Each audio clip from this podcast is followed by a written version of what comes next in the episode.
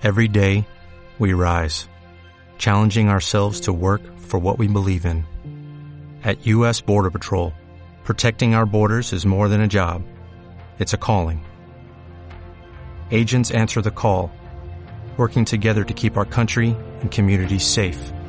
If you are ready for a new mission, join U.S. Border Patrol and go beyond. Learn more at cbp.gov/careers.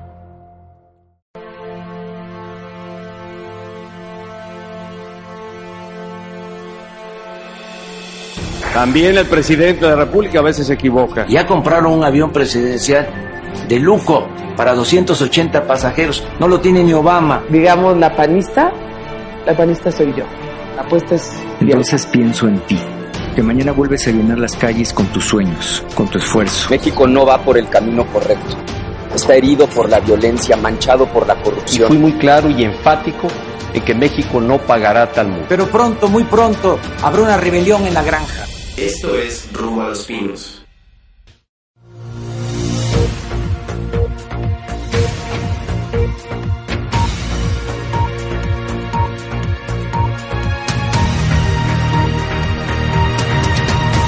Muy buenos días, buenas tardes, buenas noches. Ya estamos de nuevo en esta segunda entrega de nuestro podcast Rumbo a los Pinos 2018.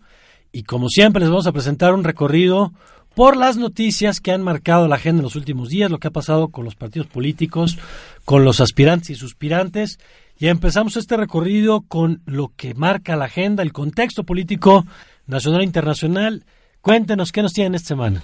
Eh, hola Mario, ¿cómo estás? Este, pues mira, empezamos eh, siguiendo remarcando el eh, ámbito de la inseguridad. Sí. Y este, esta semana específicamente tuvimos el caso de María Villar, esta eh, trabajadora de, de, de IBM, resultó ser la sobrina del presidente de la Federación de Fútbol de España. Eh, a ella la secuestraron aproximadamente entre el 13 y el 14 de septiembre y desafortunadamente su, su cuerpo fue encontrado en el canal de un desagüe seis días después, por ahí del 19 de septiembre. Y lo que llama la atención de este caso es que afirman los familiares y las eh, autoridades que ya se había dado el, el pago para, para el rescate y sin embargo lo que nos han dicho las autoridades es que no se, no se cumplió lo, lo tratado con, con los secuestradores. Y simplemente reforzando esto que señalas, la seguridad como uno de los ejes de la semana, porque está el caso de esta mujer, pero está el asesinato de dos sacerdotes en, en Veracruz Además, también. Y este, eh, y este caso que logró este superar pues las fronteras justamente por el hecho de ser la sobrina del eh, titular de la Federación de Fútbol allá en España. El gobierno español, de hecho, dijo que confía en el gobierno mexicano para que sean encontrados lo más pronto posible a los responsables de este, de este siniestro. Que no es poca cosa porque ya sabemos que muchos casos quedan en México en el abandono. Aquí la particularidad es que estará el gobierno español detrás y vamos a ver si hay respuesta en los próximos días. Esperemos que sí. En otros temas, eh, tenemos que el próximo domingo hay que estar muy al pendientes de lo que va a ocurrir aquí en la Ciudad de México, pues eh, concluyendo toda esta eh, calendario de actividades que tuvo el Frente Nacional por la Familia, eh, se hará una marcha eh, que empezará a las 12 del día, partirá, me parece, del Auditorio Nacional hacia el Ángel de la Independencia. Y hay que prestar mucha atención justamente porque eh, también ya dijeron que se van a manifes- manifestar los activistas del LGTB. Entonces, eh, de hecho, ya el gobierno federal, el gobierno de la Ciudad de México, perdón, ya tomó cartas en el asunto y dice que va a establecer una barrera en medio de la glorieta de, del Ángel de la Independencia para evitar enfrentamientos. Y bueno, por otro lado, me presento, mi nombre es Diego Nájera y retomando lo anterior, también cabe recalcar que las cuatro universidades públicas más importantes y más grandes del país exigen Estado laico y respeto a la diversidad sexual. Asimismo, también en el comunicado que se dio hacen referencia a las convenciones internacionales en torno al derecho de las personas a casarse. Que es un tema interesante, eh, la irrupción de las universidades. Vamos a ver qué pasa en la movilización de este fin de semana. Y Diego, el tema económico parece que también fue relevante, ¿no? Sí, exactamente. Como hoy sabemos, se ha hablado demasiado sobre la devaluación del peso y por ello nuestro compañero Víctor nos va a hablar un poquito sobre las razones de las cuales se dio esta depreciación. Y es que hay cinco posibles razones que son las más claras. La primera, la incertidumbre de las elecciones de eh, Estados Unidos.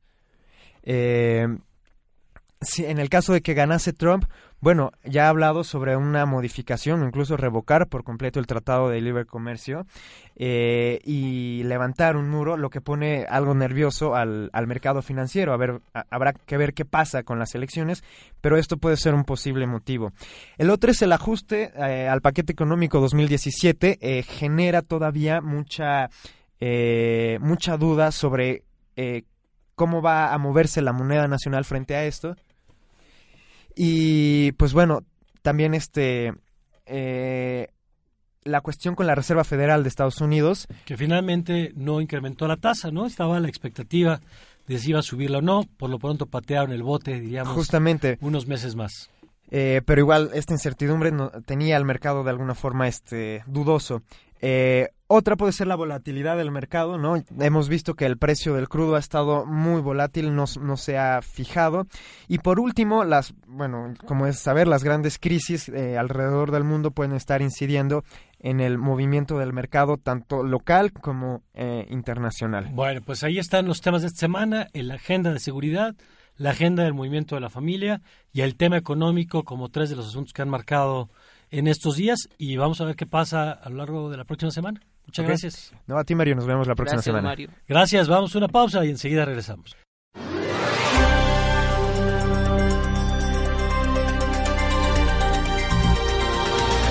Si te va bien a ti, le va bien a México. PRI, trabajando por lo que más quieres. Bueno, ya estamos de regreso, ya estamos de regreso en el podcast Rumbo a los Pinos y vamos a ver qué pasó con los priistas en los últimos, en los últimos días. Hola Mario, ¿qué tal? Yo soy Claudia. Y bueno, antes de entrar específicamente a ciertos personajes del. PRI, vamos a hablar en general que el PRI sigue estando muy de acuerdo con este presupuesto para el próximo 2017. Ajá. Y en general, por ejemplo, el diputado Alfredo del Mazo, Que hay que recordarle a la gente nada más que Alfredo del Mazo, cuando se va a dormir, sueña con que es candidato del PRI a la gubernatura del Estado de México. sí, en efecto, ahí anda como haciendo sus buenas acciones Sus méritos, para ¿no? Exacto. Por ejemplo, aseguró que este recorte de presupuesto es necesario, ya que desde el 2008 México ha gastado más dinero del que produce. Y bueno, de igual forma, Camacho Quirós, que es el líder de los diputados del PRI, Ajá. aseguró que los estados se deben ajustar este presupuesto y tratar de sacarle el mayor provecho posible. Bueno, por lo pronto los periodistas defendiendo la iniciativa del, del presidente, que hay que recordar que eh, panistas y perredistas ya lo están viendo con cara de que hay que meterle mano a la propuesta de la Secretaría de Hacienda, pero los periodistas digamos en lo suyo, ¿no? Exacto. Bueno, ahora pasamos con Fer, que nos va a hablar de Enrique Ochoa. Hola, ¿qué tal? Eh, así es, Enrique Ochoa, que bueno, es presidente nacional del PRI, como sabemos, pues pidió que haya una investigación justa en el caso de Miguel Alonso Reyes, exgobernador de Zacatecas, Ajá. quien está pues eh, vi- vinculado a un caso un tanto turbio sobre licitaciones de medicamentos y eh, aparatos médicos en Zacatecas durante su gestión. Que, Eh. que hay que recordar además eh, que varios de los exgobernadores o todavía gobernadores del PRI pues andan más o menos en la misma, Así ¿no? es, tal como Javier Duarte de Veracruz y Roberto Borge de Quintana Roo, ¿no? Que también están como siendo investigados, este, pues por actos de corrupción. Y aquí el tema, vamos a ver qué pasa en la semana porque hay que recordar que la propia Procuraduría General de la República es la que da a conocer que atrajo parte de las investigaciones en el caso de eh, Javier Duarte en Veracruz por varios delitos, entre ellos peculado, enriquecimiento inexplicable. El SAT ya ha dicho que el SAT, que es el que se, la que se encarga tanto del cobro de impuestos como de revisarnos a todas las cuentas, pues están viendo qué pasó con estas empresas fantasma que ganaron contratos y vamos a ver cómo pega esto también al propio PRI si es que el gobierno en algún momento decide actuar contra sus propios gobernadores, ¿no? Así es, corren el riesgo de, por el momento, de ser suspendidos de sus derechos como militantes. Ajá. Y en caso de que resulten culpables, pues bueno, este, obviamente se ganarán la expulsión del partido. Ahí la gran la gran pregunta será si el PRI gana o el gobierno, el PRI gana si persiguen a sus gobernadores porque se dice que combate a la corrupción Así es. o si el PRI pierde porque se refuerza la imagen de que los gobernadores priistas son corruptos, ¿no? Sí, se tendrá que ver como en las próximas semanas, pues qué pasa y cómo reacciona sobre todo Enrique Ochoa como dirigente de, del partido, pues qué, qué medidas van a tomar, ¿no? Con respecto a estos gobernadores y a los que vayan saliendo, porque pues es como la, el principio de, de este problema. Muy bien, ¿qué más tenemos esta semana con los periodistas? Ah, bueno, a diferencia de la semana pasada que teníamos medio desaparecido ahí a Miguel Ángel Osorio, pues esta semana sí tuvo acción, ya que encabezó el memorial de víctimas del temblor del 85 y pues en su discurso dijo que la nación va a funcionar mientras trabajemos juntos, la solidaridad y todo esto. Incluso inauguró el Centro Nacional de Apoyo contra para contingencias epidemiológicas y desastres. Ajá. Y pues nada, recalcó varias veces que la grandeza del país está en unirse en este tipo de momentos y situaciones. Aunque yo diría, no sé si coincidan, Fer, Claudia, que, que pasó un poco sin pena ni gloria, ¿no? El, mensaje del secretario de Gobernación. Eh, ya escuchábamos en el bloque anterior cómo los temas de seguridad pública, por ejemplo, eh, ocuparon los, las primeras planas, el caso de la ciudadana española, los datos sobre el aumento de los homicidios en el país. Agosto fue el mes más violento en lo que va del sexenio. Y contra eso, digamos, yo creo que la principal virtud del secretario de, de Gobernación y virtud para él, tragedia para el país, es que simplemente no habla de estos temas, ¿no? Él está como en su agenda y de ahí no brinca. Sí, estuvo muy distante de todo esto. Lo único que publicó en su cuenta de Twitter fue sobre esto, el evento, el terremoto, la gente, pero de todo lo demás estuvo bastante ausente en esos ámbitos. Bueno, pues vamos a ver algún tema que se quede. No, vamos a seguir viendo este todo lo que pasa relacionado con los actos de corrupción y los gobernadores y la reacción de Enrique Ochoa. Bueno, muy bien. Muchas gracias, Claudia No, gracias, Mario. Gracias, hasta la próxima semana. Vamos a una pausa, regresamos. No más. Nunca más. Ya estuvo bueno. Bye. Y vámonos con los panistas que esta semana también estuvieron muy movidos. Cuéntenos qué pasó con Margarita Zavala, con Moreno Valle. ¿Qué novedades?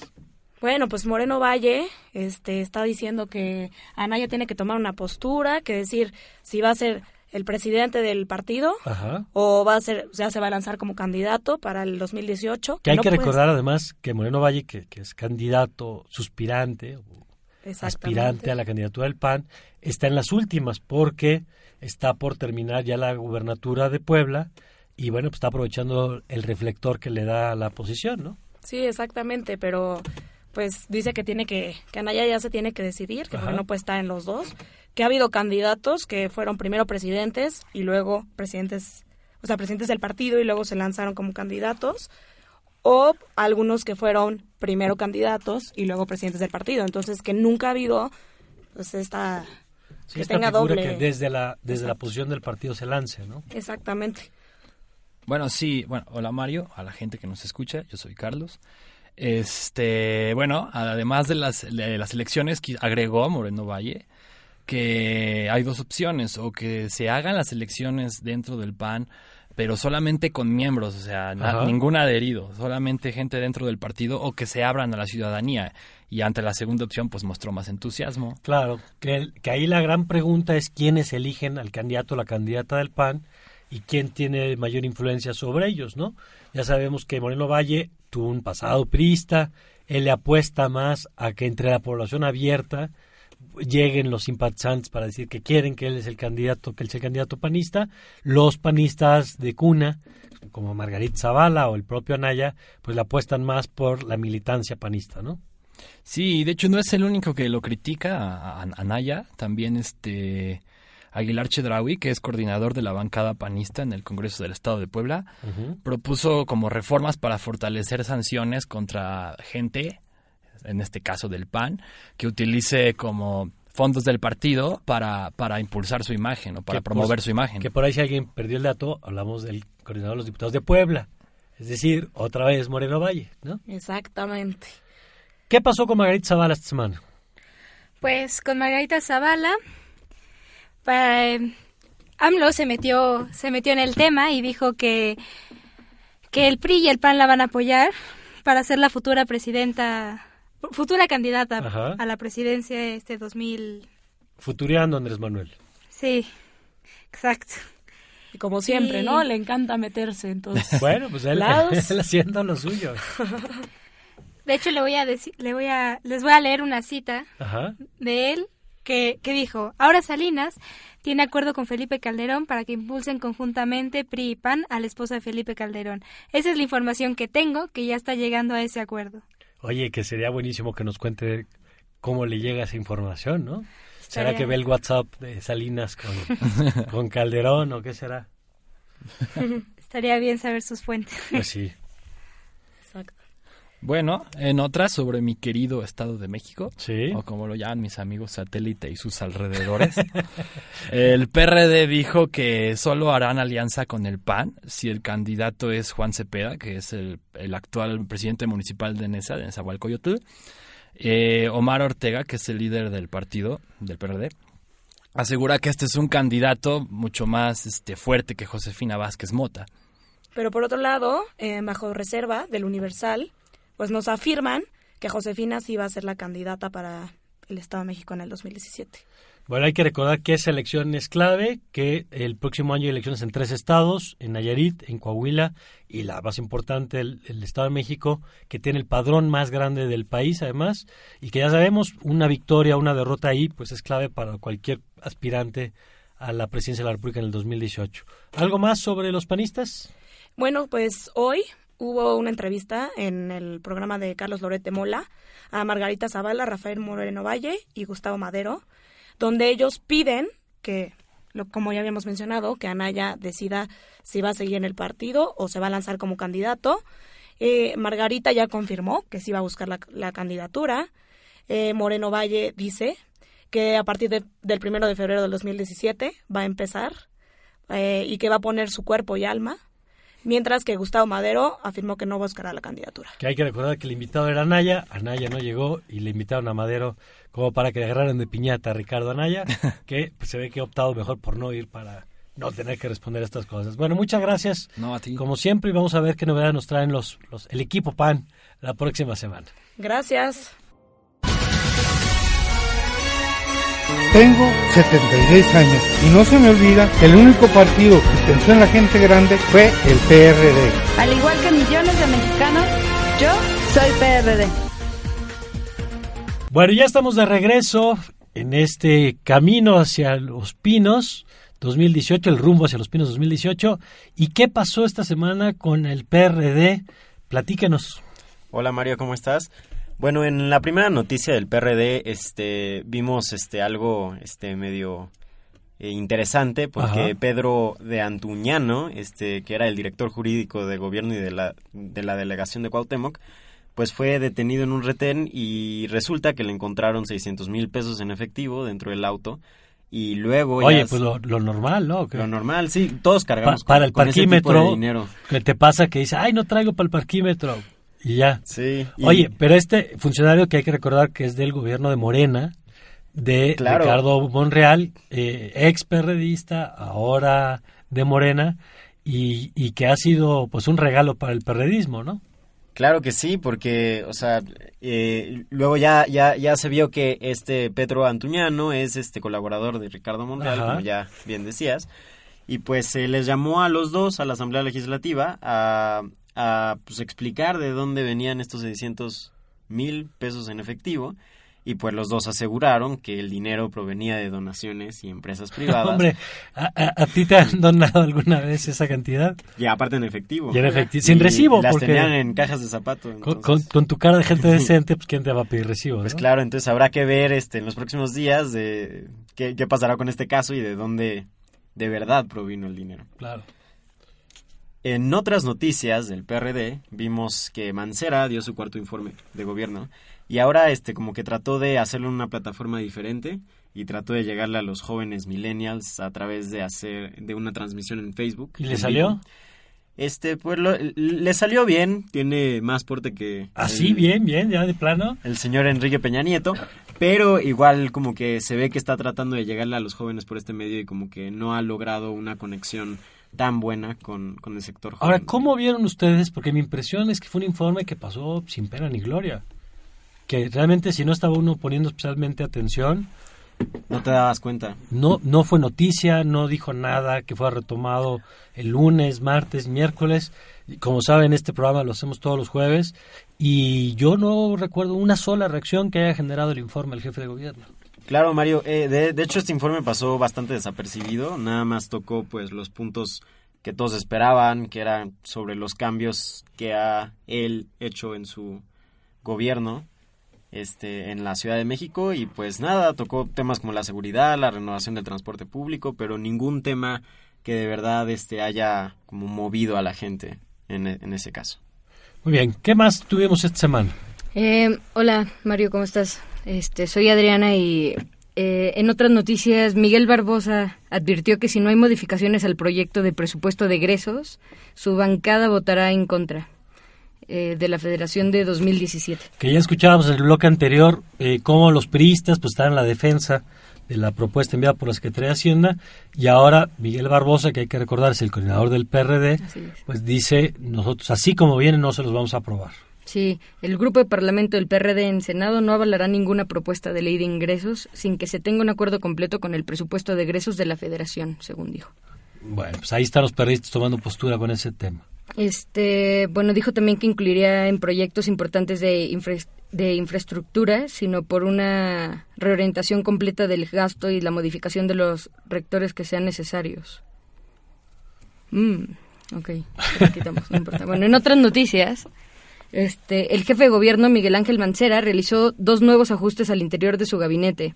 Primero, Fernando Aboitis salió de la Agencia de Gestión Urbana, mientras que Julio Serna quedó con, con el puesto de titular en la Central de Abastos. Ahora ocupa el cargo de jefe de gabinete cargo recién creado que servirá para dar seguimiento a los acuerdos y acciones entre secretarías. Bueno, pues ahí están los movimientos de Mancera. Hay que recordar que sigue también el tema de la constitución de la Ciudad de México. Ahí van los trabajos caminando, que aunque sabemos no es un tema exclusivo del PRD, ni de Morena, ni del PRI, ni del PAN, pues Mancera es quien está tratando de capitalizarlo. Vamos a ver qué pasa la próxima semana con, con ese tema. Vamos un corte, les recordamos que pueden escribirnos a través de nuestras redes sociales rumbo a los pinos, en Twitter, en Facebook, que nos enriquece siempre su opinión. Y después de la pausa le contamos qué pasó con López Obrador y Morena en esta semana. Si confías en mí, vota por Morena. Vota por Morena, la esperanza de México. Ya estamos de regreso y como le prometimos antes de la pausa, ¿qué ha pasado con Andrés Manuel López Obrador? Que eh, pues no deja pasar un tema sin subirse, él haciendo lo, lo, suyo, lo que le toca rumbo al 18. Cuéntanos. Hola Mario, eh, buenas tardes, soy Karim Benava y te vengo a platicar un poquito de lo que estuvo diciendo Andrés Manuel López Obrador Ajá. en sus redes sociales y como siempre es muy activo en las redes, sorprendente la forma en que responde por los tweets y esta vez le está dando al periódico Excelsior que sacó a la luz su reportaje sobre su finca de 25, mil, 25 millones que le donó a sus, a sus hijos. Ajá. Y le están dando porque al parecer AMLO no quiere no quiere hacerle saber que son suyas, sino que está haciendo pasarlo como que fue una fue una propiedad que la pasó a sus hijos. Que, que es una herencia, Ajá. que es una donación. Sí, la verdad es que yo no sé por qué las donaciones no nos tocan a nosotros, ¿no? Sí, ojalá yo tuviera ese tipo de donación. Una de esas de 600 mil o una finca sí, no, en Chiapas. Pues en el carrito. sí, y la forma en que le respondió a Excelsior fue de esta manera que dijo Legario Vázquez Raña hijo que encarnan la corrupción me atacan en su inmundo pasquín por la quinta que heredé de mis padres en Palenque que según él pues no hay nada chueco en eso sus papás se le heredaron y como sigue pues él se le va a heredar a sus hijos bueno es uno de los temas de López Obrador ¿qué más tuvimos esta semana? En otras noticias, pues también AMLO como que viajó al futuro y ya está diciendo que él va a ganar la presidencia Ajá. del 2018 y pues parece ser que si no es así no va a reconocer el triunfo electoral de cualquier otro candidato que no sea él. Y pues el expresidente y consejero del IFE dijo que eh, pues él tampoco va a reconocer los resultados. Si Andrés Manuel López Obrador no gana, pues no va a ser reconocido. ¿Qué, qué ex consejero? El Luis Carlos Ugalde. A Luis Carlos Ugalde, consejero presidente, que hay que recordar, era el consejero presidente en el 2006 cuando se da esta diferencia del famoso punto 56 entre Felipe Calderón y Andrés Manuel López Obrador, y ya escuchábamos antes cómo también en eh, Futureando, que ya andaba en esas López Obrador, mm. dice que la candidata va a ser Margarita Zavala, impuesta por la mente maestra que es Carlos Salinas de Gortari, el gran titiritero, el que maneja, dice él, todos los hilos, Y bueno, pues esto le generó también bastantes críticas a López Obrador, ¿no? Esta descalificación anticipada, digamos, dos, dos años antes de los resultados. Sí, dos años antes. No solo habló de las elecciones de 2018, también se refirió a las elecciones del 2024 que si no ganaba las del 18, las del 2024, pues también iba. Entonces, él, él no está pronto a retirarse. bueno, parece que, que habrá López Obrador. Eso es, hasta que gane o, o por votos o por premio a la perseverancia, ¿no? Efectivamente. Bueno, muy bien. ¿Algo más? No, eso es todo. Muy bien, pues muchas gracias como siempre. Gracias por habernos acompañado en esta nueva emisión y les invitamos a que nos sigan, nos recomienden y nos acompañen la próxima semana.